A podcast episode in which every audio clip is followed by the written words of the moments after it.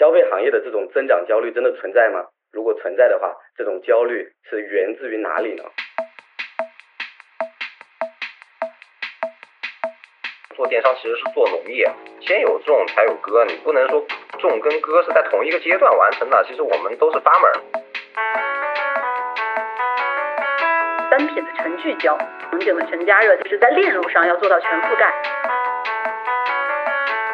焦虑的本身是在于你其实没有改变现状的能力，同时你又不甘于现状。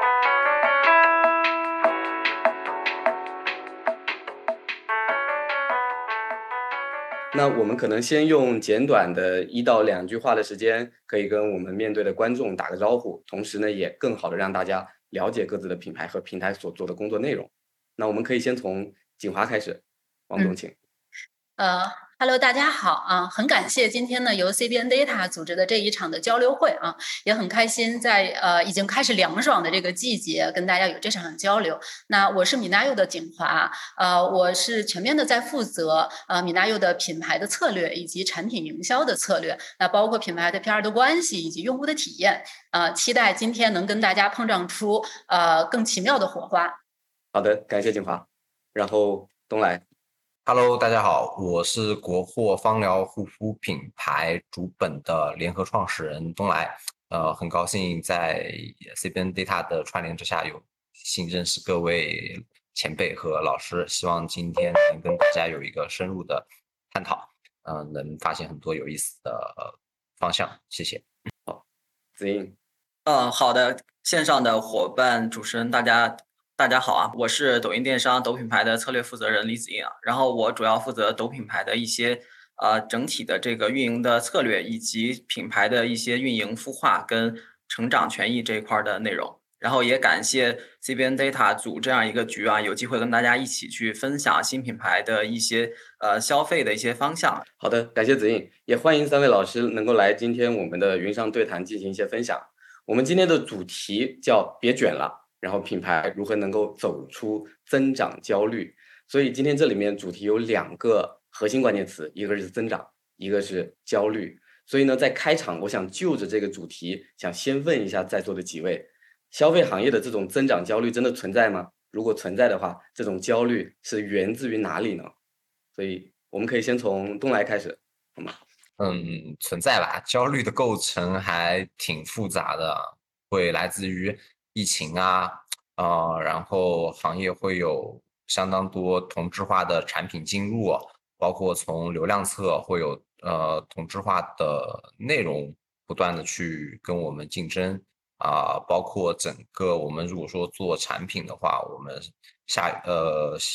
下游的供应链的成本随着疫情又会不断的增长，进一步的压缩品牌一些毛利的空间。啊，等等等等吧。其实品牌，我觉得大同小异，大部分的焦虑无非来自于行业流量、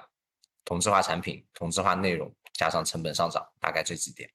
那这个是基于可能在于美妆护肤赛道这样的一个增长焦虑。那么今天对于同样处在一个大健康赛道的品牌米娜有，今天也会面临这样增长的焦虑吗？以及面对流量会存在这样的焦虑吗？我们的观点其实是这样子的啊。呃，中国它是一个供应链环节非常发达的一个国家，因此其实品牌竞争异常激烈，它其实是一种常态。那对流量跟增长的焦虑啊，它其实并不是近期才有的，因为呃，随着这两年资本热情的一个消退，那疫情常态化之下，只是这一个的表现更加的明显了。那这也进一步加速了我们说的内卷啊。那这个时候呢，其实我们会认为，呃，去比拼品牌的硬实力，而不是再去砸钱。做流量啊，这一单一的渠道。那刚才主持人其实有问到啊，它会指向哪些的数字？呃，我们其实总结下来会有两点。一呢，其实是人群破圈和增长的焦虑。呃，这里其实会有一个现象是说。呃，新互联网民它的增速其实是在放缓的。那旧互联网民呢，它也开始有了固定的这样的一个使用习惯，因此在这一块的这个焦虑会相对的明显一些。那另外一个呢，是从生意模型的这样一个角度啊，呃，我觉得只要是做品牌，我们都是要考虑怎么样从一个呃新流量、新品牌去成长为更加健康的，就是这样一种呃净利润的生意的模式。这其实是我们每一个品牌要面临的挑战。好的。那作为李总来说，其实抖音是一个平台。那抖音今天看到了这些品牌对于流量或者以及在抖音上在做经营或者做变变现和转化的品牌来说，它存在这样的焦虑吗？嗯其实刚刚我们的那个王总跟沈总站在品牌行业的视角，嗯，表达了一些品牌在增长上的一些观点啊。其实站在平台的视角呢，我们觉得就是增长是这样的一个问题啊。我们说品牌的永续增长，它取决于两个点啊，就是第一个点就是你能够在增量的这个市场中去掌握市场份额跟定价权，第二个是能够在存量的市场中不断的去发掘第二增长曲线。所以说，对于我们这个消费行业来说，尤其是在目前大量的新品牌进入这个市场的这个局面下，他们在这两点上其实都不具备太多的这个优势。所以从这个角度上来说呢，在这个而且我们又面临着一个内部竞争加剧、用户消费趋于理性的这样的一个环境，所以说这种增长的焦虑呢，对于任何品牌来说都是一种必然。这也是刚刚其实王总有提到，就是一直品牌在思考增长的这件事情。而且，尤其对于我们消费行业的品牌来说呢，我们在经历了这样的一个新品开发到广告的这个种草，再到价格的这个引导，到快速的转化，它其实这个路径呢，帮我们品牌实现了这个第一波的这个爆破。但是我们去完成这个爆破之后呢，又会面临着这个用户的这个快速流失跟市场竞争的这个失势的这种状态。为什么？因为这样的一个消费市场有更多的新品牌进来，有更多的新技术、新场景被满足，那我们是一个首饰，那首饰方自然会面临这些挑战，所以说这都会造成我们的品牌在这个过程中有非常多的焦虑。那我们说这些焦虑体现在比较细的这个运营场景上来说，其实就是我们在运营过程中非常细化的一些指标，比如说我这个新品的开发能力、新品的这个投放的这个数量，对吧？我的这个运营过程中投放的 ROI 怎么样？我在这个活动中的这个，比如说价价格在市场中的竞争力，那我的这个拉新呀、留存，包括我们的这个市场占有率，这些波动都会成为咱们焦虑的一个来源。这也是刚刚我们其实沈总有介绍到的，就是在这个过程中，它有诸多的来源方。就是对于我们广大的品牌来说呢，我们去面对这种焦虑的时候，呃，不是要去陷入到这种焦虑中，而是对于这些焦虑要有一些比较具体的这种运营策略的调整。比如说，我某一个指标下降了，那我们要去分析这样的一个指标下降的一个根本原因是什么？针对这个指标，我们能在快速的过程中做的一些应应对的策略是什么？这个其实对于我们整体的生意的经营是非常的具体的啊。所以我觉得是在这一点，就是咱们因为不具备这种。永续增长的这种呃强的这种实力，或者说在这个过程中有这种更加剧的这种竞争，所以会持续面对这样的问题。嗯，好的。您刚才提到了增量，有几个关键词啊，一个是增量，一个是存量，一个是新品，还有一个市场占有率。所以我今天想了解一下，对于米纳友来说，想请教一个问题，就是市场上有一种观点，在去年大家更多看的是规模和营收，今年大家开始回归商业的本质，去找利润。和 ROI 还有投产，所以我想了解一下这个观点，您认可吗？以及你们今年最关注的数字是什么呢？它跟往年有什么不同？面临的挑战会有哪些呢？嗯。呃，其实这个问题啊，是品牌会分阶段面对到的。比如说，像我们的品牌，我们其实还是一个很年轻的品牌，呃，在整个行业里面也有很多优秀的前辈啊。那比如说，在我们完成了零到一这样的一个品牌发展阶段之后，呃，其实呃，我们需要看到的不仅仅是当下，而是说要看更长远的这样的一个增长跟布局。那现阶段呢，我们的增长的重点一个是就是聚焦在品牌。我们要去做品牌力的一个增值，那我们通过品牌力呢，去拔高我们品牌的一个调性。那第二个呢，就是说渠道啊，这个的渠道是说我们要去深挖高净值的渠道，去做好我们品牌的一个增长。那其实呃，这里会有一个怎么说呀，更长远一点的思考啊，就是说消费它是一个长周期的事情。它永远都不是一个新生的事物，就像过去两年大家一直说新消费、新消费，我们也看到了很多的品牌的快速的崛起，但是有可能说过多少年之后，我们又听不到它的声音了。那所以呢，其实消费这一件事情啊，它不像 TMT 可以靠资本啊能快速占领这个优势之后，它就一家独大了。因为只要是呃我们的用户有消费者，他一定是要有消费需求的。但是回到我们做新消费品公司来说，我们的综合能力是很重要的。因为消费创业的核心，它其实我觉得不仅仅是做出来一个好的产品就够了啊，我们是希望能够让用户就是愿意选择去重复的选择，然后更加能长期的选择。那确实是这种比较粗糙的薅流量跟这种赚大钱的时代啊，它其实已经没有那么容易了。我们可以说它过去了。那其实是在这个垂直细分的类目里面，我们能够去占据这个头部的位置。我我觉得数字这件事情，不如呃让我说，我会更希望说我们是做好产品。做好服务，然后提高我们的竞争力，这个才是王道。那在这里呢，我们的发展的重心啊，我我其实想补充说一点，就是呃，只考虑线上，或者说在这个环境里只考虑线下的品牌，它是不会太长久的。呃，那其实这两端都很重要啊。我们在线上是能够不断的去拓宽我们的曝光的，呃，包括我们的用户的心智，但是我们在线下是能够拓展我们一定的销售的渠道。包括我们的用户的体验，那我们在钻营线上的这样的一个营销，包括去降低我们流量使用的同时，其实针对线下啊，它是要去维系好这样一个等级关系的。因此，我们未来是希望在各个环节都能够得到就是应有的一个商业的利润啊。那在这其中，它其实每一个环节都会有相应的这样的一个数字。嗯，好的。呃，我想了解一下，可能对于米 n 友来说，您刚才提到了线上跟线下的联动，那线上跟线下分别扮演什么样的角色呢？线上的这个发展能够为线下带来哪一些更好的渠道渗透，以及找到更好的毛细血管渠道呢？嗯，其实我刚刚最后一段啊，也算是有回答。其实线上是我们一个比较能够飞速、能够去呃拓展我们品牌曝光量的这样的一个渠道。那呃，因为它的效率会更高，线下相对来说没有那么快。但是呢，线下如果做好了，它是一个很扎实的一个渠道跟业务。那区别之处是我们线上要把控好流量，我们要看好 ROI，我们要控制好我们的成本。那线下的话，就像刚刚说到的，它是有一个渠道等级关系的啊，在各个的这个环节里面，这样的一个利润的一个整体的把控，其实是品牌的一个呃，我们经常会说一个水桶效应啊，就是今天品牌它的这个能力呃，如果有一个短板的话，它的这个水水位都不会去涨得更高，嗯。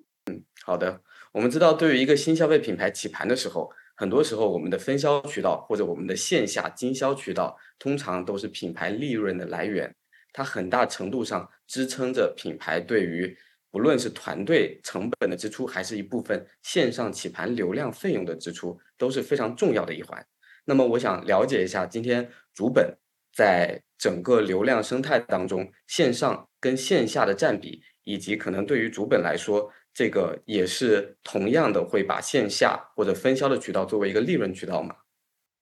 嗯，首先我我们其实并没有一开始并没有从利润的角度去考虑这件事情哈，呃，因为其实铺市率对于传统的不管是像佳话、丽华还是像欧莱雅集团都是很重要的一件事情，因为我们会觉得。我们这个产品能走多远？有多少用户会买我们这这些产品？然后我们的天花板在哪里？其实有很大一个层面，to C 层面可能取决于它的曝光量能到多多高，我们产品的刚需度到能有多多深。那么对于 to B 来说，其实我们能走多远，呃，量能走多大，取决于有多少渠道在卖我这个产品。那我无非后链路的是让呃帮助渠道去做去化。呃，就解决渠道好卖的问题，所以说我们一开始是希望，因为渠道的本身 to B 的壁垒会比 to C 高，因为太多品牌习惯于或者说善于去花钱去做流量做增长，反而比较少的人愿意呃回归到其实最早最早的我们中国做流通货品，不管不管做品牌还是做货货品的那种形式啊，其实就是把货卖到渠道里去。钱生产货，货再变成回钱啊！所以我们一开始去不管做 to B 的淘宝淘系分销，还是淘外的一些啊团购啊、社群啊、自媒体分销，甚至呃，然后再到二零二一年去做了整盘线下的布局。其实我们还第一是想把我们的竞争壁垒往上提一个等级，然后把我们的竞争格局往前提一步，能帮助我们在当下可能不是特别好的情况之下，能去穿越周期的。这么一个想法，然后去做了。那当然，利润是无可厚非的，因为可以算得出来。呃，你的品牌毛利减掉你的渠道毛利，就等于你的利润。那当然，销售也是最廉价的推广，因为把货通过渠道直接卖到消费者手中，对于我们来说，让消费者真真切切体体验到我们产品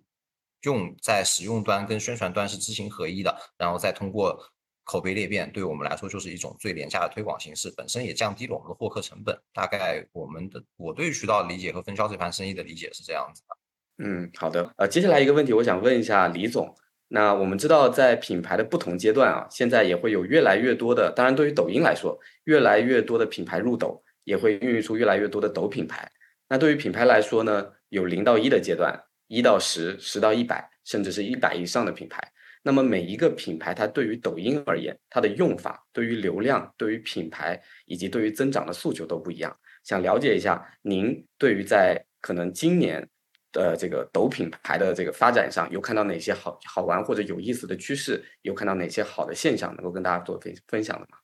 其实对于抖品牌来说的话，我们就是致力于去孵化这些新的品牌、新的赛道，在新的机会下的新的增长点。所以我们去看这样的一个新的机会呢，就从本质上来说，它有两个方向的一个呃侧重点，就是一个要素。可能你是对于用户的需求有极致的捕捉，然后去满足用户需求，然后做用户需求的放大。所以我们在这个过程中也做了一些这个品类的一些挖掘跟方向的捕捉。所以其实这这些方向呢也会比较多啊。然后我其实可能就侧重举几个例子吧，然后这样大家有一些感知。因为其实，在这样的一个大的环境下背景下，我们大家有一个非常重要的体感啊，那其实就是大家在整个消费上体现的更为务实，而且在。健康的关注上会更加的具体，所以从这两个要点上，我们就可以看出来啊。那比如说有这样一个趋势场景，在整个家庭的这个健康生活、舒适便捷的这种场景下做的这个智能家庭、智智能厨房，因为我们看到，比如说在前之前的这个大背景下，那我可能对于呃鲜食素食有了更多的需求，然后我也要需要一些智能电器去满足我对于这些基本保障的这种需求，所以说我们就。看到有很多的这个消费电子行业的这些品类应运而生，不管是小型的这种家电，还是家居型的产品。那家居型的产品可能侧重于在我们说的这个除菌、除螨、除甲醛等等的这种健康电器。然后在这个厨房上呢，则体现为这个快捷、简单、多功能。然后这几个点体现就是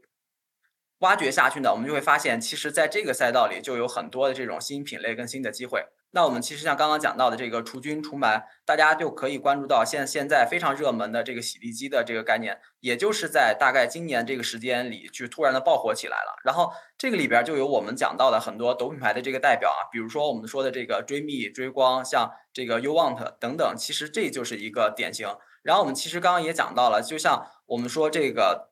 两呃两位老总所处的这个赛道啊，那。我们因为对于健康有更多的关注，所以以这个健康饮食或者说以这个营养补充为主的这个都市白领的亚健康的这种消费群体，其实也是一个新的这个趋势场景。那那在这个场景下，我们说的像以往的这些啊胶原蛋白啊、保健品啊，然后微量元素或者说等等一些这个补充，那也成了一个新的这个消费热点。只不过在我们的实现场景下，它需要有一些新的这种。新的这种发力点，或者给用户有一种新的感知，在一些更具体的这个细分场景上，那比如说，呃，我们在餐后的儿童的佐餐、儿童营养补充上，也涌现出了一些新的这样的一些赛道跟新的这个代表品牌。那就像我们现在能看到的这个，呃，海龟爸爸、兔头妈妈，包括我们说的这个奶酪博士等等，也都是在这个场景下应运而生的一些新品牌。所以。其实站在平台的视角下呢，我们根据用户的这样的一些内容反馈跟需求，能够去提炼出来更多的这样的一些机会。对于我们广大的这品牌来说呢，我们也可以关注一下，比如说我们的这个搜索的这个趋势、热点的动态，以及在我们目前的这个产品的这个状态下，有哪些可以更细分的这些场景需求。那其实这是非常重要的点。那其实像我们的主本就在这一点上做得非常好，它就就是在。一些非常细的这个场景上，满足了一些细分的极致需求。啊，我觉得特别好啊，李总。就是还有一个细分的问题和现象，您刚才有提到内容，刚才提到细分的需求。那我其实，在抖音上也会发现一些新的现象，比如说今年我发现有大量的个体户借助抖音，通过内容的方式把他们的货卖出去了。那最简单的一个例子，比如说刚才在小马宋老师做分享的时候，他提到了二手车平台。那我们知道，其实现在的二手车平台相对来说，它的流量成本跟获取用户的成本是比较高的。但同时，我们也会发现有很多很多的二手车车商，他通过抖音来获取大量的用户。包括那还有像比如说，我们前段时间有特别火的叫这个背景是假的，它的本质其实就是做了一个，呃，那个小伙子是一个卖蜂蜜的，一个在新疆卖蜂蜜的一个小伙子，但他通过抖音，通过内容去触达了更好的用户。所以我想问一下这个李总，呃，今年对于抖音来说，个体户或者今天我是一个小而美的生意，我能在抖音上通过内容来获取我自己本身的精准流量吗？那对于这样的方式，呃，您觉得内容在这个过程当中扮演的角色是什么样子呢？对于可能品牌来说，有哪些可以借鉴的方面？呃，其实这个问题是这样的，就是主持人刚刚也提到，就是个体户可以借助这样的一个场域去做自身的一个增长，那就说明我们围绕着一点，就是内容一定是能够动人的，只是说我们在整个内容的制作中能否去体现咱们自身的一些优势，能够能否把自身的这些卖点去给到我们的这样的一些用户或者说潜在的人群。我们刚刚其实也讲到，不管是这个卖蜂蜜的这个小伙子，因为背景是真的吗？这个。背景的事儿火了，还是说我们说东方甄选，其实它都有很长的一个过程在做内容的积蓄。那我们说，尤其像个体工商户这种，它其实对于我们严格意义上来说是属于个人的一个主体。那其实个人主体它要体现的是什么？就是个人在当前的状态下，它能应用的资源是什么，以及我核心的卖点是什么？因为我们其实看到，在我们抖音的抖音电商的这个生态里啊，其实很多的像这种原生的这种达人，其实他最初就是一个个人的这种分享者。我只是把我自己经营的这种主业，然后把好的这个内容分享分享给用户做种草，然后实现了整体这种增长。比如说我是一个农产品的这种个人啊，那我在这个过程中去体现我这个原产地的这些生态的环境，体现我这个产品从包括我这原农产品是怎么从种植到收割到最后的这个产品的这个包装到用户到用户手中的这个过程，其实就是一个很好的这个故事的这个内容的这种种草。或者说，我其实在这个过程中，我是一个茶农，那我对于整个茶的文化有非常精准的这种了解，能够把这些用户其实通过单一的产品包装，或者说我们的商详看不到的这些信息，更用心的提炼出来。其实对于用户来说，他就会对你有更强的这种精神或者内容的这种依赖，那你们就能形成更好的这种转化跟互动。所以，我我们说内容其实它更像是一个媒介吧，因为我们其实对于内容，呃，两位老老老总也有这样的感知，其实内容它就是一个种草的一个。一个点就是为什么大家对于抖音的这种认，抖音电商、抖音的认知其实是一个内容为主导的这样的一个平台，因为在这里就是用户可以表达自己的需求，去分享自己的内容，品牌也是一样的。那我们需要借助这个场地做这样的一个内容的这种交互，就是其实回归到生意的本身，就是我去做这个内容的时候，要去看我这个内容传递的到底是我品牌的一种理念，还是我品牌的一个卖点，甚至是我品牌的一个新的一个元素。那你其实要把握这样的一个点，就是。回归到我们刚才这个问题也是一样的，就是我作为一个个体，那我要去通过这个内容体现的，如果单纯是简单的这个生意经营的这些内容，那其实是远远没有品牌有优势的。那我其实需要去找一个这种错位的这样一个点。那比如说我更有优势的我的一个生态环境，我的生活的这种状态，我对于这个品的了解，以及用户更认可的你在这个品中，你作为一个个体对它的情感。其实这是我们在内容上能够满足用户的这种价值，所以不管是品牌还是个体，其实你需要通过内容去找到你到底要去讲述的一个点是什么。那你对这个点的预期是什么？如果你有这种明确的预期，不管是这个销售预期，还是种草预期，甚至是这种情感预期，那你其实就要有明确的这种脉络跟主项。我沿着这个预期需要怎么去做我内容的长期的这样的一种运作？那其实。任何的一个爆发，它不是瞬时的，它一定会有长期的这种筹备跟这样的一个准备过程吧。所以，其实我们讲这个例子，我们只看到了它爆发的一瞬间，在此之前，可能他们做了大量的这种内容的种草。所以，这不不仅适用于我们的这种个体，也适用于每个品牌。我觉得可能内容就是一个随时会爆发的这样的一个媒介吧。那只是说我们在这个媒媒介过程中准备了多少的这种心力，然后对它有什么样的预期。好的。确实啊，内容爆款内容的产生是背后需要做无数次的操练，并且找到自己爆款的内容框架。那我们知道，呃，内容其实有两个核心关键的引证，一个呢是精准流量，另外一个呢是提高效率。那下一个问题，我想问一下东来，呃，我们知道其实主本也做了很多的内容尝试，想了解一下，可能今年对于你们来说，怎么样的内容爆款对你们来说能够真正的印证到你们的销售和销量转化？甚至是提高你们整体的效率和品牌的势能。嗯，几块儿吧。其实内容，因为因为我毕竟是对业务负责，业务其实做的是对最后的收入和利润的确定性负责的这么一个工作，所以其实本身作为业务端而言，呃，评判内容的好坏，在我的立场里面就是如何用更低的成本，用更低的 CPM 成本，然后用更低的啊转化成本去帮助品牌获客，然后能提升我们的毛利，然后降低我们的获客成本。其实归根结底，我如果对于内容好坏，我会简单的把它等于成一个非常简单的电商逻辑，然后去引导自己的思路去理解这件事情啊。呃，所以我今年其实对于呃这个内容侧，包括我们的一些调整，首先是因为整个呃平台端因为流量在涨嘛，这个流量涨包括着竞价广告，包括着内容广告，包括着达人的新图广告，其实都在涨。那么在这个时候，恰好我们可能我们品牌比较比较好，呃，在产品侧可能比较占优势的，就是因为我们产品的嗯通用性，包括用户的刚需性很强。那么在这个大的基因之下，就会觉就会印证了一件事情，就是我们这个产品如果用户天生是有刚需使用的，他嗯。天然就对这个产品带着很强的诉求，而且我们已经在这个呃抖音的生态池里面有了一定的品牌辨识度。那这个时候我就只需要考虑如何用最低的成本去维持住我最大的人群资产就可以了。所以在这个情况之下，我们今年第一个调整吧，就是从呃内容端去布局了一些嗯非垂类型，然后商业化浓度不这么重的账号。呃，因为他们这些账号普遍有一个共性，就是他们的曝光量会非常的大，你倒除以它的新图结算价格，会得到一个非常非常便宜的 CPM 成本。那这个 CPM 成本其实对应我们刚需这么强的产品，就是我可以用很低的成本去维护住我非常大的 TA。然后就因为我们产品的这个刚需性，所就是嗯，可能有些小众的产品，我们通过这这个方式去做的话。呃，比如打打个比方啊，一百个人里面只有十个人算是我们的呃能击中的有效有效 TA，但是对于我们刚需性这么强的产品来说，呃，一百个一百个女孩子里面，就我通过这种方式去触达，可能九十个都是我们的我们的垂直 TA，所以考虑到我们用这种方式仍然能够稳定住我们所需要的 TA 浓度，这个挺重要的，就 TA 浓度，呃，然后我们就。就采取这种方式，我简单的说，就是用呃非垂的号段、半垂的内容洗我垂直的 TA，匹配刚需性足够强的产品，这样是能大大降低我们前端的一个呃。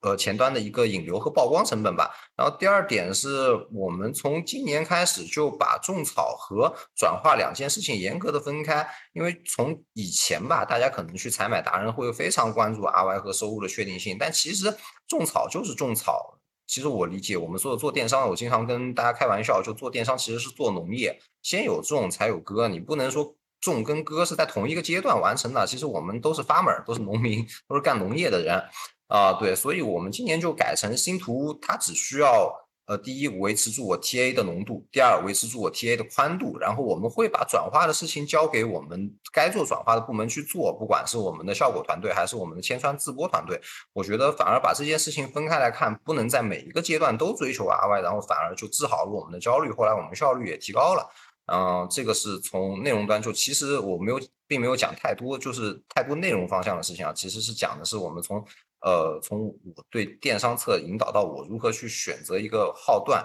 然后一般这种剧情的号段，它不需要我们自己去给它太多的创意或者跟它有太多的沟通，只需要给它产品的具体内容，它创作出来自自带流量。他会拿他自己本身的人设和他故事的丰满度去饱满我们的产品，饱满我们的内容。在这个层面上，其实像我这种电商属性的人才就不需要为内容去做太多的操心，这是第一点的改变。然后第二点的改变，可能是因为今年 毕竟我们需要呃去呃维护住我们自己自己就是很深度跟我们有互交交互的那些用户嘛。然后，所以我们今年开开了自己的一块蓝微内容运营的这么一块业务。其实为什么要开这块业务，很好理解，就。呃，因为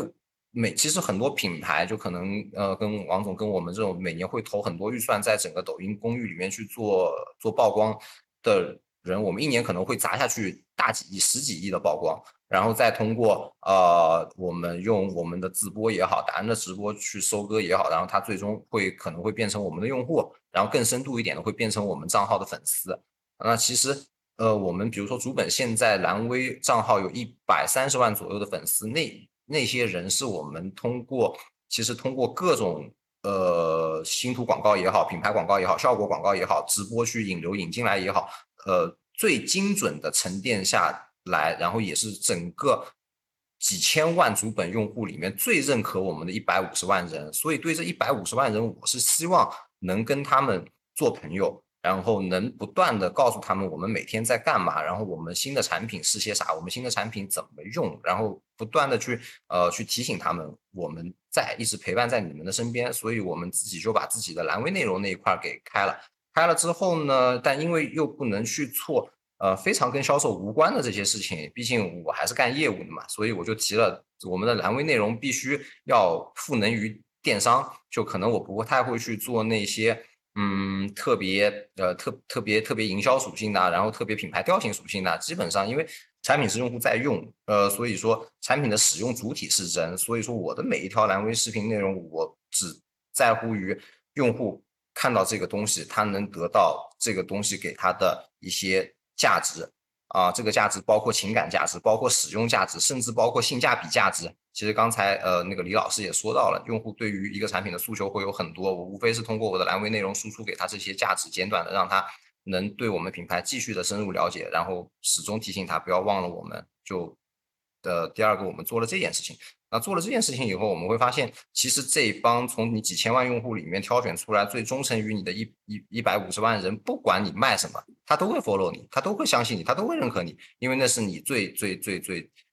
嗯嗯，最相信你的那一百五十万人，也是你最值得去维护的一百五十万人。所以，我们今年大概从内容侧就做了这两个大的改动吧。对，嗯，好的。那么对于米南友来说呢，今天。内容是不是真的能够为你们带来精准的用户，以及带来复购，甚至带来流量的提效呢？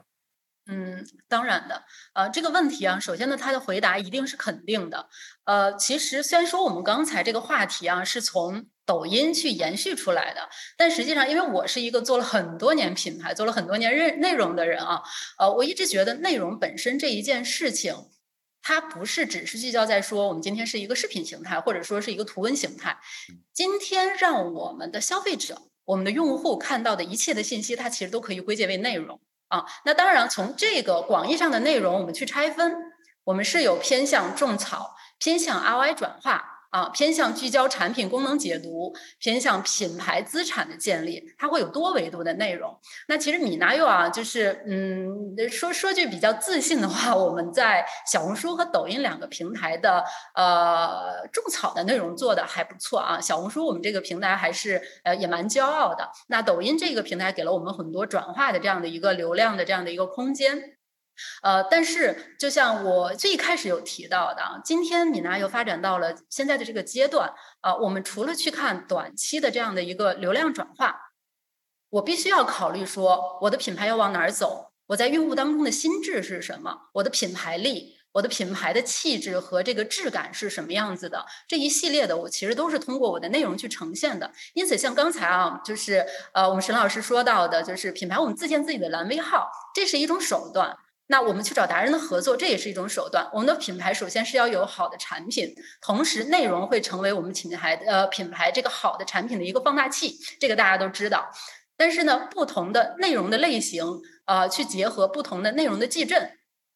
从而让它去发挥更大的一个作用。我今天我的品牌自己的公共呃微信的公共账号，我的微博。包括今天我们的小程序，我们承载了品牌最核心阵地是什么样的一个信息，这些都是通过内容去告知给消费者的啊。所以总结来说啊，对米阳这个来说，就是不同的内容，它是能够助力到品牌不同的诉求跟目的啊，同时呢，去给到用户相应的这个他所需要的信息。那我们如果能在呃内容品牌这条路上走得更深更远的话，那一定是对我们整个生意是有助力的啊，这个是毋庸置疑的，嗯。好的，呃，感谢几位的回答。那下一个问题呢？我想跟大家聊一聊品牌的攻和守，进攻的攻，防守的守。那我们在呃这个活动呢，其实是我们历时五个月，然后并且也发布了一份二十三万字的白皮书。在这个期间呢，我们调研了超过一千一千三百家企业，深度访谈了超过啊三十多家企业。那那个在我们的增长力白皮书当中有这样一个一个一个描述啊，就是呃消费升级其实是一个大趋势。那么中国人均人均的 GDP 连续三年超过一万美元，那人均收入的提高其实催生的是一个更加旺盛的消费需求释放。那同时其实也有观点认为，呃消费其实是在降级的。那我能买便宜就不买贵。那我相信这个映射到品牌身上，其实是对于产品的开发以及迭代的战略。那我想请问一下两位消费品的联创，你们你们认为现如今的消费趋势是消费升级吗？以及你们对下一代的新品有什么样的一个在战略上的布局和影响？想就就着这个问题先问王总吧。嗯。第一呢，我先简单的回答一下，就是米纳柚我们是处在一个高速增长的这样的一个时期嘛，所以我们其实供的这个程度肯定是要更高的啊。比如说我们的投放，它是一定要持续的增长的。那虽然说我们呃结合现在的环境，我们会对 ROI 会对效果呃效果有更高的要求。那比如说像没有复购或者是这种长期粘性的这样的泛流量的渠道，我们可能会去收缩。但是实际上我们归根结底就是我们还是以供为主啊，这是第一个的回答。然后呢，回到品牌来说，呃，究竟是消费升级还是降级啊？我觉得不用太过于纠结于这两个字眼啊，因为我本身也是天天在写很多的内容啊，我有的时候会觉得，就是有的时候会有一些的观点或者是字眼再去影响一些呃趋势啊，其实没有必要。就是我我觉得回答这个问题很好回答的，就是说，今天我们做品牌，我做的这个品牌，我所处的赛道。我究竟能给用户带来的这个价值到底是啥？如果说我们今天没有找到自己的差异化，我没有在我所在的赛道上拿到应有的用户的认可，它无无论是这个升级或降级，本质上其实它没有没有这样的一种矛盾或者是可比性。如果今天是用户刚需的东西，啊，是在就是比如说我们刚刚也说到大健康，它其实是一种趋势。那我们的年轻人 Z 时代的人群，他的这样的一个食品保健的养生，他的观念也在变。那这就是一个顺应了一个大的趋势。同时，我们品牌能够去洞洞察到更精准的用户的需求的同时，那我其实品牌今年升级的时候，我的价格其实还在往上提，因为我们的升级去围绕着我们的包装、我们的产品啊、我们的成分含量，我们都在做全面的升级。但是，但是呢，你你能说我们是一定在走升级或者是降级吗？我觉得其实它不是一个单一的，就是非黑即白的事情。嗯，好的。然后我们刚才看到，其实评论区当中也有说，升级并不是意味着单纯的客客单价的提升啊。然后就这个问题，我也想问一下东来，因为我们知道新兴的市场的出现，其实伴随着新需求。刚才其实王总也提到了，我们今天啊在升级的过程当中，并不太过于去纠结到底这是什么样的词，而更多关注的是需求。那我想问一下，对于东来，对你们来说，呃，你们接下来如果推这个新品或者迭代你们自己本身的产品，会去考虑今天你们所面对的这个消费者，或者你们刚你刚才提到的这一百五十万拥趸他们的需求吗？你会如何去满足他们的需求，并且去辨别这个需求是不是真的有共性市场，而不是这个小众的需求？嗯，其实我们用的方法。早两年一直在用了，这今年到现在也没有去改变，因为大家都知道主本一开就主本可能和明星产品就是卸妆油，然后卸妆油本身就在卸妆里面算一个非常垂直和细分的品类。那其实我们为了满足，因为卸妆本身它的受众面积很宽，所以我们可以默认为在卸妆这么一个大的刚需之下，它会衍生出来非常非常多呃颗粒度更细的小的诉求。但是虽然说它是衍生出来的，但又就因为卸妆这件事情它的受众面很广，所以它的每一个细呃细分出来的领域，细分出来的呃呃。功能需求就也会导，也会它的面会非常的宽，所以主本一直以来就会根据不同的年龄区分，不同的呃肤质区分，不同的不同的场景区分，就呃打比方，可能三十到四十岁的，四十到四十五岁的，然后十八到二三十岁的，我们就会出好多的品种，然后再是干皮、油皮、敏感肌、痘痘肌，我们会去做细分，然后再加上呃有些女孩子可能比较懒，懒人就。就可能不呃，就洗澡的时候就喜欢卸妆，我们就会开发湿手可用。然后有一些正常的女孩子，就如果只追求性价比，我们就会开发呃干皮干皮的呃不就就就就干手用的卸妆油。所以我们其实面对这个，首先大的一个逻辑还是永远没有一款产品能面能能去解决消费者所有的诉求。那如果我们自己就是想，不断的升级自己，然后不断的去适应行业，不断的去呃做一个进攻。因为进攻的话，其实在产品端，我们就是不断不断不断的前置于消费者的诉求需求，我们自己比他们先知道他们更需要什么产品，然后我们开发出来，然后再通过内容去传达给他们，这样用这样的产品是更适合你的啊，跟你是更 match 的这种形式，然后去嗯去解决这个这个问题吧。然后如果是我说攻和守的话，我们其实一直以来。嗯，不管是在流量层面还是在开发产品层层面，我们会觉得，嗯，不用攻得很凶，领先于行业半步就好了。呃，对，因为，嗯，毕竟去做一个非常非常先进的东西，教育市场是要有很大的成本的。但是在我们非常自己擅长的领域，我们一定是不能输的，并且要给竞争对手持续的压迫感。毕竟，我觉得，嗯，攻意味着战争吧，战争其实是为了更大。更大和更更长远的和平啊，这个是我的看法。对，好的，好的。那刚才东来其实提到了攻啊，就了攻这个问题，我想问一下李总。呃，我们知道其实呃，刚才不论是东来还是王总的回答，其实都提到了细分需求，包括您刚才在表述一些观点的时候也提到了细分需求。我们知道很多消费品其实是基于细分需求长出来的品牌，但这一点好处是我能够迅速占领一个市场。迅速切割一一部分市场，但是它的弊端也非常的明显，就是当我的需求市场遇到一定问，就是切割的差不多的时候，我就会遇到增长的瓶颈。那当我遇到增长瓶颈的时候，我就势必要去做我品类的拓展，或者说我做场景的拓展。那这个时候，我想了解一下李总，您作为一个呃抖品牌的策略负责人，您如何看今天品牌要去做第二增长曲线？它所要面临的困难，刚才小马宋老师其实也有提到，他其实并不太认可第二增长曲线，第一曲线都没玩明白，为什么要玩第二曲线？所以我想问一下，您对于这件事情上攻怎么看？其实呃，我们回归到这个问题啊，刚刚也讲到攻跟守的问题，就是我们对于每个品牌来说，就是你永远都会处在一种要去守的这种状态，但是你应对守最好的办法，其实你也要去攻出去。为什么这么说？因为你作为一个就是市场的得益方，你永远会面临新的挑战，就是包括这个过程中也有一些新的用户的需求。如果你只是守，其实对于这些新的需求你是满足不了的。所以，当你去满足一些新的消费需求的时候，去维护你的这个用户的这些粘性的时候，你也有必要去做更多的新品的这种开发。可能在这个过程中你也攻了出去，这就是其实攻跟守它是一个动态或者说微妙的一个平衡。那对于我们说的这个第二增长曲线，它的这个点，其实我觉得这是一种必然啊，就是不管一个品牌做到一个什么样的这种增长点，就是你最终其实都会去到这个，就是你的最成熟的阶阶段，也无非是我到了这个市场的这种超头部，然后我占领了这个市场的这种用户，占领了这种人群，但是其实这个人群就会有更多的问题，就是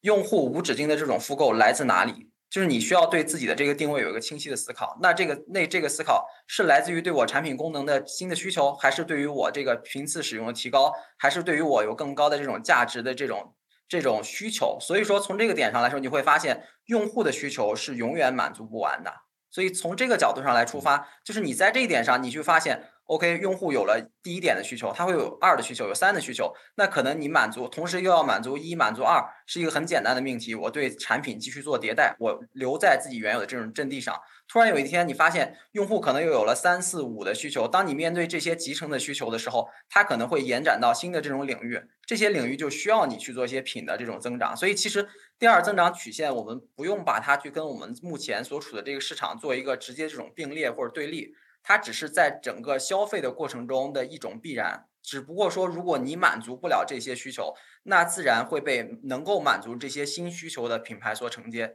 所以，作为一个品牌，如果你想长期的去经营，那你要去守住你自己的这这部分用户，去守住你的市场，你就自然而然的要顺从用户的需求去走出去。这时候，其实才是第二增长曲线产生的一个逻辑，或者说一个机会。就是，而不是我们去面对一个生意的时候，觉得我第一需求没有增长点了，所以我要去做第二增长曲线。其实这个是我们作为一个品牌来说需要去考虑清楚的这个问题点，就是你的着眼点不是为了增长去攻入别人的阵地，而是你要去维护你的用户，去满足他们的需求。从这个本质上来说，你要去做品的延展。那当然，其实去开发第二增长曲线，这必然是一个惊险的跳跃啊，因为。为什么这么说？因为你对于这个市场，你要去迈出去一步，你必然会有很多的信息你是不知道的，包括你对于用户、你的受众，对于你的这个新的这个增长点是否是 buy in 的，这个其实会有个疑问。那其实对于我们品品牌来说，任何一个品牌都会做出这种惊险的尝试。你如果不迈出这一步，那这个市场永远是别人的，或者说你的市场也会被分割。所以你迈出这一步里面是有一个非常强有力的这种 push 点，你的核心用户需要你去做第二增长曲线。所以在这个过程中呢，一方面你需要更细化的，像我们刚刚沈总有些有讲到，包括我们的这个王总也提到，就是我们对于用户需求的了解需要更精深，对于他们更细致的需求能够有更进一步的感知。包括我们在做一些新品的开发，做第二增长曲线的时候，你要明白两件事情：第一，就是用户是不是真的。你已经了解清楚它了。第二就是它跟我目前的这个主品类，它的一个关联逻辑是什么？有哪些资源我是能够复用的？到底是供应链还是品牌力，还是在场景的补充上？那其实你如果有在这两点上有明确的这种想法之后，再去做第二增长曲线，其实就会更加的合理。那用我们电商人比较成熟的这个逻辑，我再去做这个内容的种草，我再去做广告的投放，再去做破圈、做用户的这种触达跟心智的建设，它其实就是一个。顺就是顺承的一个动作，所以我觉得可能第二增长曲线，这是对于品牌来说是一个必然，就是没有一个品牌能够永远处在塔尖，或者说能够永远守住这个市场。如果它守住了，一定是不断的在创新，不断的再去做品类的延展，然后或者说它至少能够在当前阶段对于用户的这些需求，在小范围内做极致的这种开发，直到有一天它的极致开发满足不了它对于用户的这种。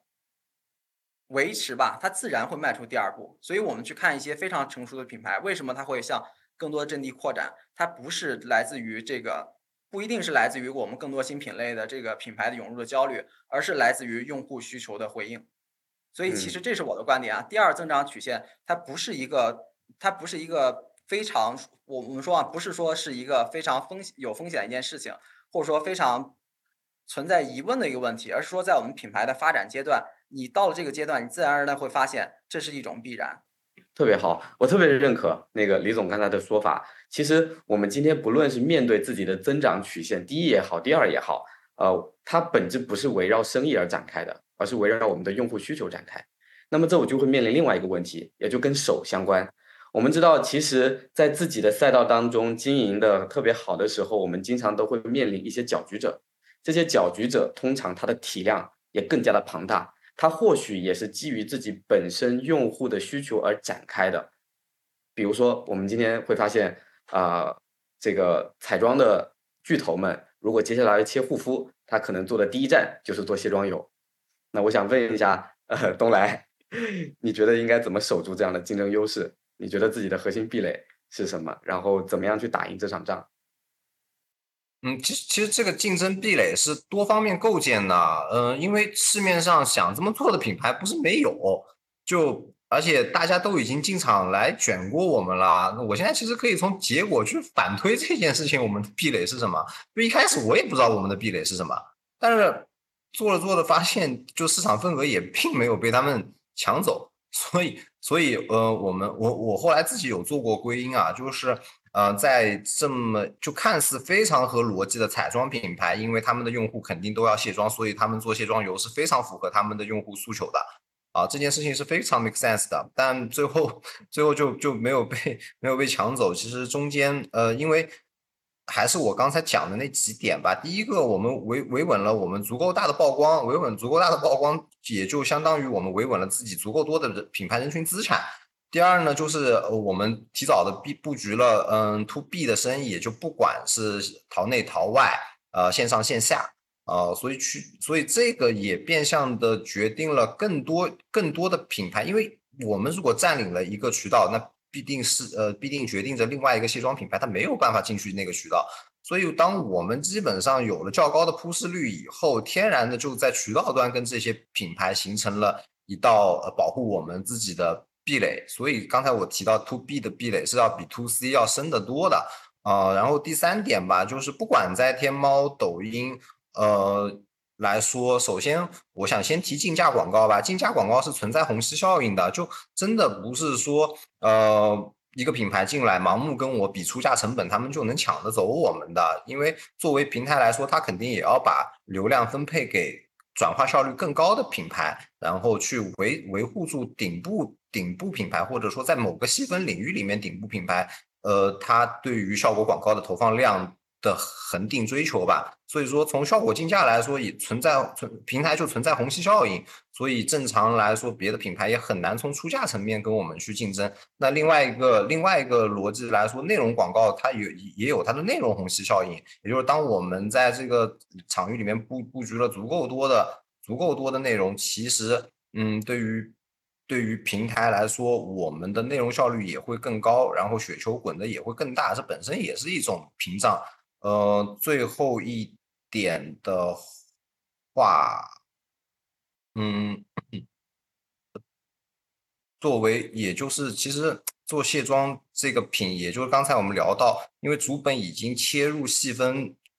太多消费者，通过消费者的诉求，就是刚才没有提啊。呃，首先要要区分消费者对于一个产品细分升级、一个功能升级的真伪的一个一个一个东西啊，就它的就我们做这么多的细分领域的布局，并不是说我们想到什么啊，可能盲目的去往前走一步，因为毕竟我们有一百五十万用户，其实他们对我们的反馈往往验证着到底在这个市场里面，消费者对于卸妆油的升级方向，到底他们需要怎么样的一个升级的。产品去满足他们层出不穷的一个呃一个产品使用的诉求，所以从这一点上来说，我们不仅有了足够大的曝光量、人群资产，还有了足够大的渠道量，还有自己足够大的出价壁垒，然后我们还有自己的用户人群资产，源源不断的能给我们在产品升级方面提出一些呃真正合理的真的建议，而不是我们有些可能产品经理和很多品牌可能基于自己的一些嗯。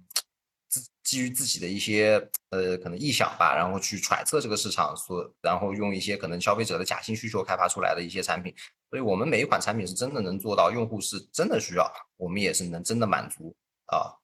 在整个赛道里面领先，同样的做专做卸妆的品牌一步，呃，同样的卸妆品牌半步，那也可能领先同样的做彩妆品牌，他们想切入是切入卸妆这个赛道的品牌会领先他们一步，这样去。保证我们自己的竞争格局是能始终保持在一个上游的竞争力水平。好的，感谢东来。面对很多大品牌的围剿，你们还是特别特别的坚挺啊。那聊完了这个攻跟守，我想聊一下品牌的快和稳。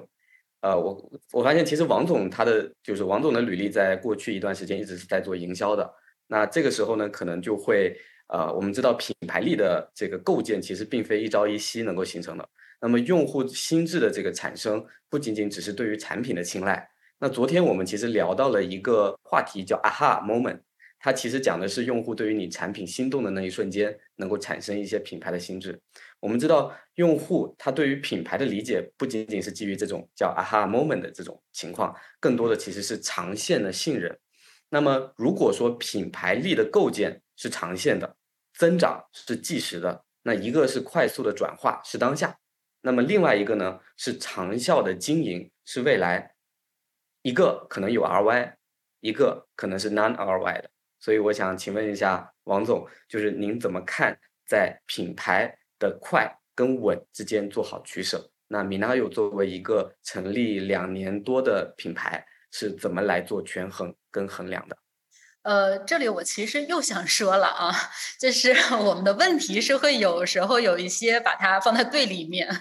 呃，当然我我也不觉得这一定是坏事啊，因为就是通过这样的一个探讨，也许我们能有更多的灵感。其实我的观点是什么呢？就是呃，我们所说的短期的这个目标，它其实是快。啊，也是众多的新消费品牌它所追求的这种的一个 ROI 和销售的转化。但长期的目标，品牌建设之间，它真的是一定就有这个矛盾关系吗？呃，其实我觉得不完全是这个样子啊。因为其实，比如说短期的这种投放中，我们的 ROI 做的确实还可以了。但是我们在这个一波一波的大量的投放的同时，我们其实是在触达自己的精准的人群呢。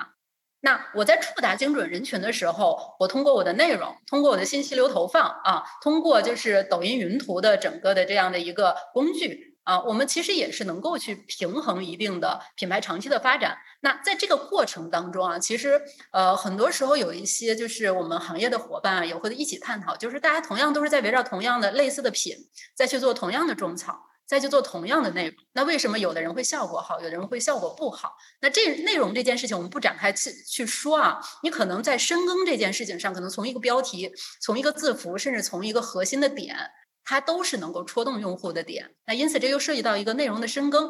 那我们再说回来啊，就比如说我们在抖音的这个平台，我们其实通过了抖音云图，我们其实是能提升咱们就是品牌资产的这样的一个人群的运作效率的，对吧？那咱们从短视频到直播的内容，它其实也是能够帮助用户形成完整的这样的一个兴趣的生态链的。那在这个的过程当中，我的品牌，我的心智。包括我品牌是干啥的啊？我们其实是一直都有在传递给我们精准的用户的，因为我们有强大的我们的抖音爸爸，他呢是有这么精准的一个数据标签，对不对？那这样的话，我其实是能帮助到我们品牌，就是高效的能够完成用户从比如说感兴趣啊到购买到未来的长期的持续的复购。啊，有粘性的复购这样一套完整的兴趣链的，呃，因为我们做品牌、做品牌力，核心是什么？我们短期通过一定的这个数字，呃呃数据啊，通过一定金额的投放，我们是能看到短期的效应的。但是用户能不能长期有粘性的复购，这个是靠品牌力。啊，那我们通过这些内容的种草也好，直播也好，这些都触达，就是一波一波的在告诉用户我的品牌是谁，你为什么可以买我？那我们也能形成忠实的这样的用户。那当然，未来啊，就是呃，其实刚才也有提到，未来如果说说我们从我们的品牌端来说，啊，我们的品牌依旧是会去聚焦更高质量的这样的内容输出。高质量不一定意味着我们是一定高清四 K 这样的摄摄摄像机去拍的内容，而是说从内容的本质，从用户需求的本质，从我们。在不同的阵地上，用户对内容的喜好的程度上，我们去传递我们品牌的气质、我们的文化啊，这样就能输出，呃，就是更多的好的内容。那我们这样也能会批量的收获用户的好感嘛？那因此呢，就长期不就是能够去撬动我们用户的心智嘛？嗯。那下一个问题呢？我想问一下李总啊，因为我们知道越来越多的品牌入局抖音电商，那么品那对于平台来说，您对于这些品牌？有哪些建议，它能够构建长期的壁垒，以及品牌可以做哪些方面的精细化运营呢？其实我在评论区也看到大家一直在讨论壁垒壁垒这个话题。其实对于新品牌来说，或者说对于品牌来说，想要长期的去做经营，那其实对于我们任何的壁垒，不是在于说那个应该是一件事情，而是在这个事情上的一个响应度。其实我们刚刚像那个王总也提到，就是我们讲快跟稳的问题。就是我们品牌如果想在这个市场里，比如说我就像我们今天主题不那么焦虑，然后我可以做得更好，那我其实又要快又要稳，因为其实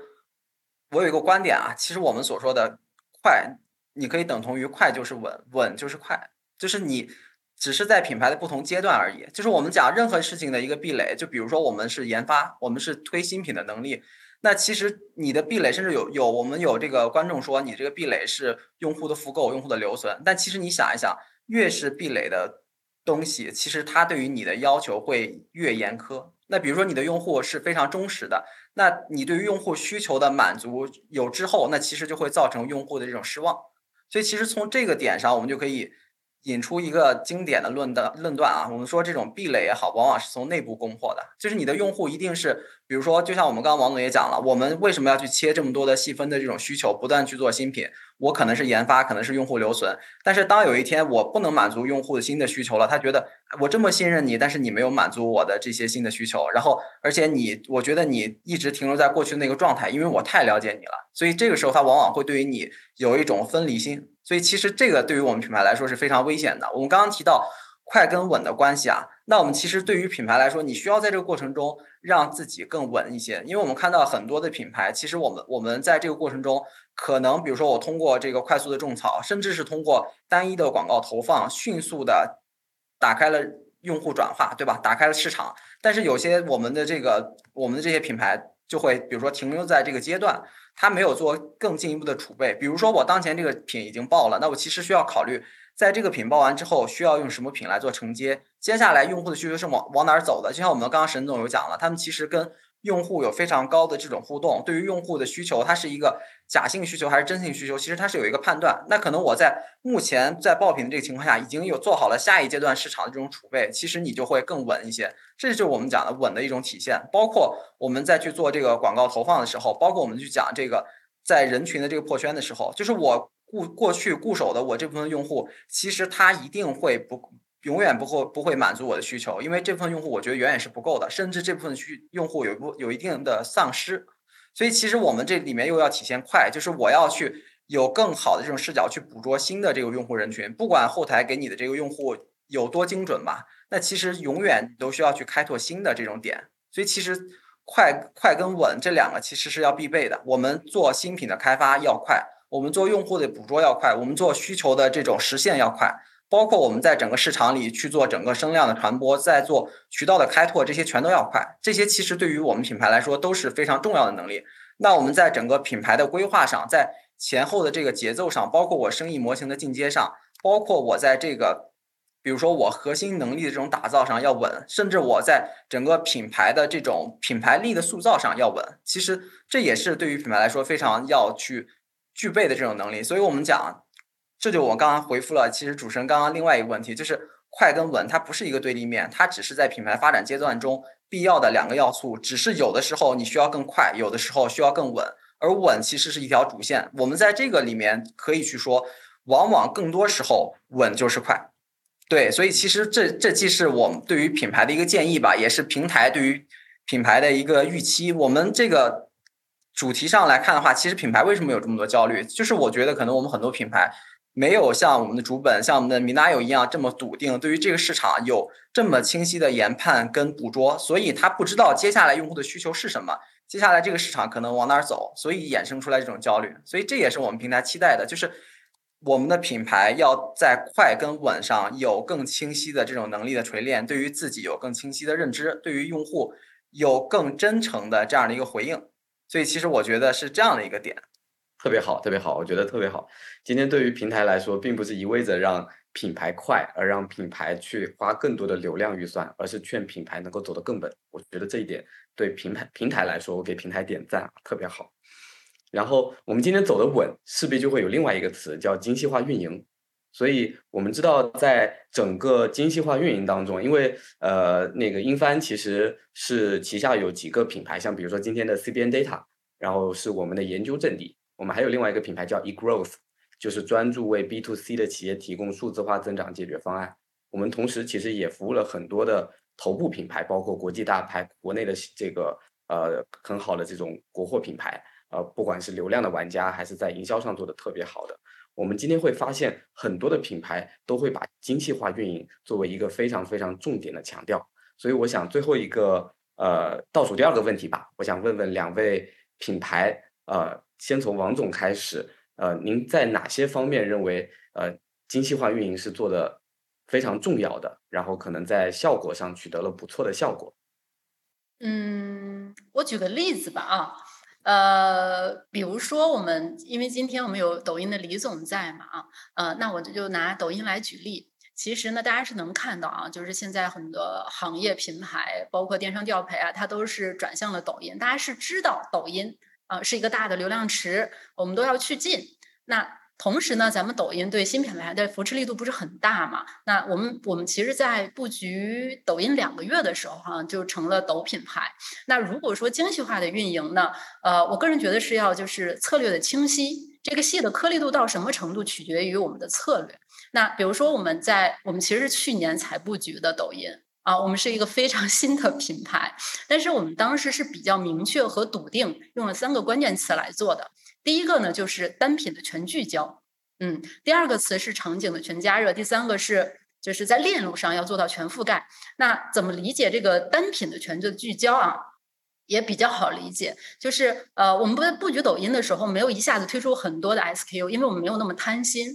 很多的 SKU 其实有的时候未必能让用户有清晰的这样一个认知，所以我们就选用了自己就是这款补铁的这个第一号的大爆款啊，然后呢，我们去完全的聚焦去切入我们抖音的市场。那当我们取得了一定的成绩啊，去获取了一批核心的用户之后，然后呢，我们去。和和抖音平台啊一起玩了很多，比如说我们在场景上怎么样去加热啊，在链路上去覆盖，那这样其实就能延续我们的品牌的号召力。那这个所谓的精细化运营，其实我觉得今天这个场合我们可能讲不了那么细，但是就是基于像抖音，我们是有这样的一套策略在。啊，那这样长期的深耕下去之后，它一定也是会造就我们品牌的这样一个飞速的升呃上升的。那比如说再回到小红书，小红书我们其实是呃做的还比较早的，从我们的第一款产品，从我们品牌正式开始去上新之后，我们就一直在做。那在小红书这一个的平台上，其实我们也是在保健品啊，我们不说食品或者是功能性食品保健品，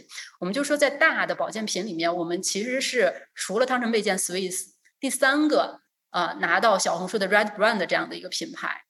那如果大家现在去小红书去搜索，比如说一些关键词啊，敷铁补铁，或者是呃护眼相关的这样的关键词，你会看到米娜又在小红书这样的一个平台精细化运营的程度。那数据的支撑上，比如说我们的报文量啊，就是大家常见的点赞互动，然后这一些的。那同时在小红书上，我们其实不完全是种草。虽然我们我是一个做品牌出身的人，但我也还是一个比较务实的人。种草它背后呃一定是这个流量的收割的。那这一层的收割，从小红书我们如何引流到我们的天猫的旗舰店，这一步就是从你种草之后，接下来一步的这个精细化运营。同时匹配上的是什么？我在天猫旗舰店，我到底是投什么样的关键词？我去抢占什么样的词？有一些大词很贵。但是它在我的品牌今天是一个什么样的地位？是一个战略级的地位，我必须要去抢啊！那回回过来头说，就是我们跟品跟这个平台也都是共生的一个关系嘛。那平台它也一定希望把好的位置、好的资源啊留给就是单坑产单坑位产出好的品牌嘛。因此就是呃总结下来啊，就是说不同的平台它其实是有不同的这样的精细化运营的一个策略的。前提是满足当下这一个的平台用户对内容的一个喜好，那那是一点。第二点，在从种草，无论是种草、直播、图文，你前面的这个内容的精细化运营是非常的重要的。这个的精细化运营是非常考验这个呃真正执行的团队。这一步做完了之后，在流量的收割，你如何让它成为一个闭环？这个闭环结合我们就是真正成交阵地的这样的一个流量。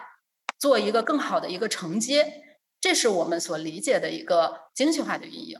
好的，然后我们知道，就其实对于主本来说，我看现在我因为曾经东来把他的自播表单发给过我，就是以小时来计，它整体的调整，以及对于内容、人、货、场，包括主播话术的调优，所以我也想了解一下，对于东来来说，今天主本呃的精细化运营意味着什么，以及你们希望达到什么样的目标？嗯。主本的精细化运营，就是我我刚我特别认可王总刚才说的，就是聚聚焦于单品，内容全加热，链路全覆盖，这 这个太对了，我觉得说的太好了。然后这对于主本来说，我的精细化运营有一个大前提吧，就是你得找到值得你精细化运营的那个锚点去用力，要不然其实品牌就很容易针对于精细化。运营这五个字陷入到一种平均用力的困境当中去，因为你讲到精细化运营，你要做的事情太多了，这个三天三夜都讲不完。你光如果优优随便优化一个什么东西啊，我就比如说优化一个星图广告来说，你要优化你的完播率，你要优化你选择的号段，你要知道你的什么 CPM 成本，然后你要知道你啊什么说呃具体讲你产品卖点要控制在哪几分钟哪几秒，具体长度要多少，这个东西讲讲三天三夜也讲不完。所以对于我们来说，一般精细化运营，我们一般会去找，就是在某一件业每嗯，在某一个业务上面的那个效率锚点，然后去嗯找到这个锚点以后，做一件对的事情，不断的往上面叠加资源和就叠加杠杆，不管是人呃人时间还是人民币，就往这件事情上去堆就可以了。但这个东西怎么去找呢？其实我觉得电商发展到现在，大家都已经很成熟了。拿拿拿抖音我们的直直播来说事儿吧，就是抖音电商的直播来说事儿。其实抖音它大逻辑就是，除了付费流量，全是免费流量。免费流量哪来的？通过付费流量引进来的。然后付费流量和免费流量，抖音那个生意罗盘都给给大家给很多品牌都已经拆好了，对吧？你每天可以看到自己到底有多少流量是通过哪几个链路进来的。当然，你核心会去找到那种占比最小，但是它的产能最高，也就是它的 GPM 效率最高的那那那几个流量入口，是最值得你去匹去去不断的添添加人力。呃添加物力、添加财力，然后去优化掉的。其实你首先我觉得说精细化运营，前提是你要找到值得精细化运营的点，要不然你就精力会很分散。那找到这个东西之后，其实你每天去做归因，就像我我给野哥看过了，你我我一件事情，别的品牌他二十四小时做一次做一次反馈，我要求我的团队啊每一个小时做一次反馈，我我就是做到这种细的颗粒度，然后找到在这件事情里面它重要的那种关重要的关键指标，这对于直播来说就很简单，无非是你的啊 O C O C P M 成本、你的转化成本，然后你的 G P M，还有你的自然流量和付费流量的来源占比。啊，还有成交占比，还有来的路径的发生的一些变化。那你每天如果说你的颗粒度细到小时之后，你自然会知道，在某一天当中某一个小时里面，你做了某一个变化，导致了你们，呃，导致了我们的整个直播的效率会有一个量的提升。那这个的前提能判断出来这个量的提升到底来自于哪里？前提是我做了非常细颗粒度，按小时为维度去统计我的数据，才可能能归因出来的。如果是二十四个小时。啊，第二天的数据突然比第一天好了，就很多团队可能自己都不知道自己发生了什么。对，这个这个是这个是一点吧。那对于天猫其实也一样吧，各个业务端口都一样。那像天猫，其实它作为一个搜索刚需驱动的一个品牌，所以我们专注的精力肯定是如何去通过搜索广告去获获得我们更多的，不管是嗯呃呃，就提高我们付费流量的利用效率，然后通过付费去引动我们更多的呃更多的免费流量，然后又因为搜索我们可以吃到的是。呃，行业人群并不单单是我们品牌的人群资产了，我甚至可以通过我的 CPC 广告触达到很多的无主流量，然后我如何通过我的我的广告的优化去触达这些无主的流量，也是通过细颗粒度的计算去。但前提我们是要知道，天猫是以搜索为原点，以刚需为原点去呃去做的一个这么一个一个逻辑的这么一个平台，所以在这个大逻辑之下，我们的精力肯定核心侧重在精细化运营我们的搜索广告，然而会放掉一些。啊，就比如说天猫的品牌广告啊，等等等等，这样这这么这么一种方式，就我觉得精精细化运营的前提是，你有洞察什么东西值得精细化运营的能力，然后再去把颗粒度做到做到足够细就可以了。嗯，好的。然后我们今天也会发现，主本在自播还是在整个电商的运营上，在行业内已经是非常非常靠前的水平了。然后像。正常平销期大概自播，抖音自播目前能做到六十到一百万左右的这个水平，还是非常厉害的。呃，那接下来呢，可能就是因为时间的原因，然后就最后一个问题，想跟各位嘉宾做一个互动和展望。因为今天我们的整个主题是做叫增长，然后并且是焦虑。那我发现其实今天我们所面对来参加线上会的两位嘉宾和两个品牌，其实都有很明确自己的方向。包括今天李总也说到了很多行业在抖音入局的过程当中的一些现象和玩法，所以我想呃跟各位嘉宾提一个展望，呃各自可以展望一下对于接下来入局抖音，不论是在全域做营销还是入局抖音的这些品牌也好，大家可以做哪些呃增长上的期待，以及可以做好哪样的动作，能够让自己不那么焦虑，能够找到真正的这个增长动因。好，我们先从平台开始吧。我们先从李总开始。其实关于这个问题啊，我们呃怎么去看未来呢？或者怎么去看展望这件事情？就是我们刚刚就像就像沈总一样，就是每个品牌其实会有自己的应对的办法。就是如果你对于自己，就像我们提到精细化运营这件事情，你对自己要去取舍的关键指标，或者说在不同平台、不同渠道下的。关键视野、关键动作有明确的判断之后，其实你自己会更清晰。就是这个点，其实在于我们面对这样的一个市场，面对这么多的渠道，你要有明确的判断力。你知道每一个平台或者说每一个渠道给你带来的核心的点是什么？它最重要的点在哪里？我怎么样去应对这个最重要的点？就是你这个脉络是否是清晰的？所以其实对于每个品牌来说都非常的适用。我们我们从整个电商的逻辑上来说，其实大家。是共生的、互补的，就是在这个过程中，你会发现各有各的一些生态点。就是这个生态点，我觉得可能有很多的品牌其实是不清楚的。我们看到大量的这种影子啊，有从其他的友商的平台过来到抖抖音的这样的一个生态里来，其实它可能沿袭的是旧的这种玩法，其实就会有这种不适应，因为你对于整个生意经营、对于平台的侧重点、对于平台的一些玩法。不那么清楚，就是你面对这么多指标，面对这么多玩法的时候，你还坚持着过去的一种这种方法，其实这是非常危险的。所以对于我们品牌来说，你在任何时时时候吧，你面对的这个市场，它其实都是变化的。但是有两点是不变的，就是就是第一第一点不变的是用户需求的这种不确定性是不变的。所以你在这点上需要做的是，我不断的去找用户的需求是什么，就是用户的需求是什么，这个里面其实是很难的。就是大家要想一想，我通过哪些路径能够明确的感知或者捕捉到用户的需求，这个不是我们去拍脑袋去决定。比如说我们看到一个赛道、一个市场非常的热，所以我们涌进去了，这是用户的需求吗？这可能就是一个虚假的繁荣。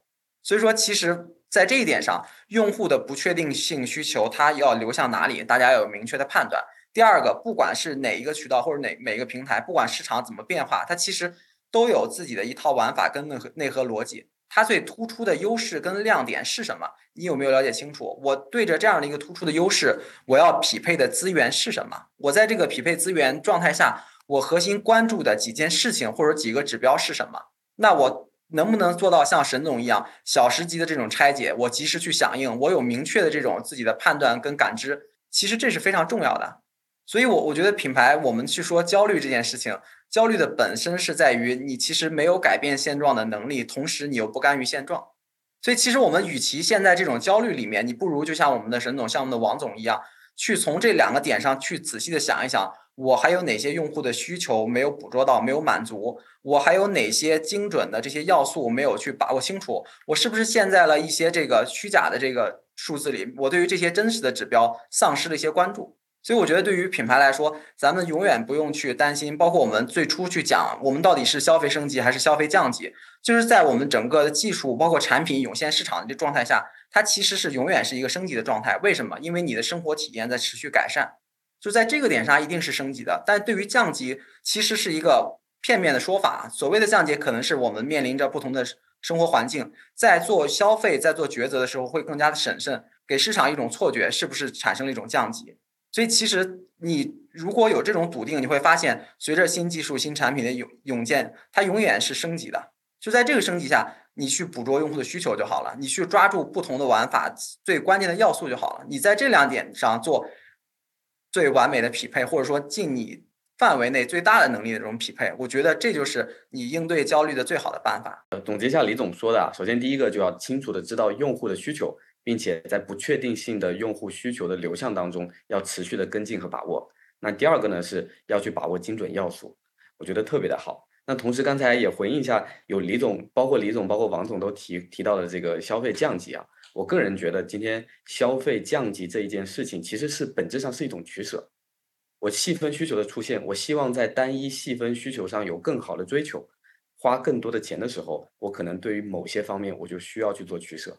所以我觉得消费的需求本质上是基于细分市场涌现以后，可能对于需求的取舍。那这一定程度上可以说它是消费升级，也可以说它是消费降级，它不绝对也不确定。当然，就根据具体的情况来做判定了。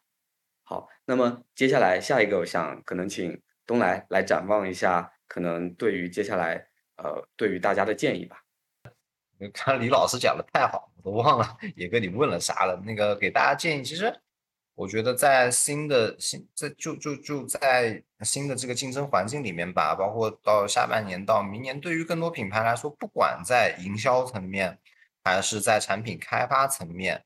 呃，沿着我们一直讨论下去的话题，其实真的是想建议大家想清楚，其实做什么反而不重要，因为大家都有一百件想做的事情，其实。我觉得，当大家想明白自己要做什么了之后，多问问自己，那做什么，做什么的前提下，我不做什么，不做什么这个问题会更重要一些。其实想明白自己做什么，然后再想明白自己在做什么的这个空间里，我不去做什么，其实自己的焦虑自然而然就就解除了吧。可能这么说比较抽象了，但这个确实是我一直给自己去。缓解焦虑的就是给自己减负，然后把一件事情无限的最做做做简单化。我觉得不管针对于呃产品开发也好，还是做研发也好，还是做你的效果投流也好，还是做你的内容采买也好，其实有的时候自己对于一件事情少一些诉求，去抓核心要素，就能避免掉一些的焦虑。然后第二点吧，我个人觉得，虽然每个品牌去花钱做营销，花钱去做流量增长，这个是大趋势。但是也希望更多品牌能够嗯增加自己的一个核心壁垒构建的能力。这个核心壁垒构建包括于你包括呃供应链成本啊，供应链成本的壁垒，然后包括于刚我所提到的渠道性的壁垒。因为 to B 的生意，我还是建议很多品牌能做能做早做，因为你抢走一个渠道，带意味着你未来的竞争对手就会进不去一个渠道。然而 to B 的业务又根据跟 to C 相比吧，我觉得他们 to B 跟 to C 最根本的差异在于收入和利润的确定性。因为 to B 你卖一瓶货，卖去卖一件货给渠道，你就能赚一件货的钱；而 to C 它有着非常非常多的不确定性，流量的不确定性，需求的不确定性，你的曝光、人群资产各种的不确定性。所以我觉得，呃，针对各种可能还在，呃，就可能。嗯，就就就就刚起步的品牌吧，我觉得难的事情要放在前面去做，就把 to B 给提早一步，这样对品牌未来应该是一件好事儿啊。对，那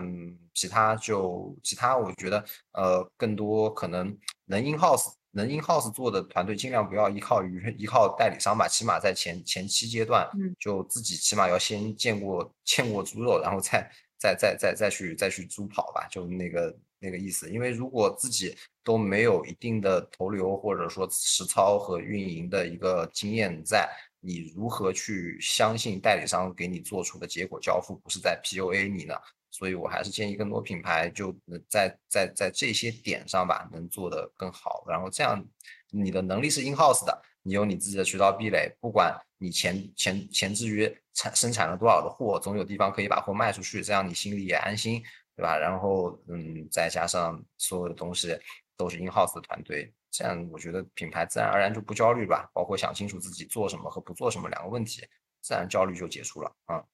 谢谢哥。好的，感谢东来。清晰明了的方向，然后做好选择，其实对于品牌来说，慢慢就会找到自己的路。那最后呢，请王总来做一个压轴和展望总展望总结吧。这个压力有点大啊，因为前面两位说的都太好了，就是我一直忍不住的点头，因为我真的还是很认可的。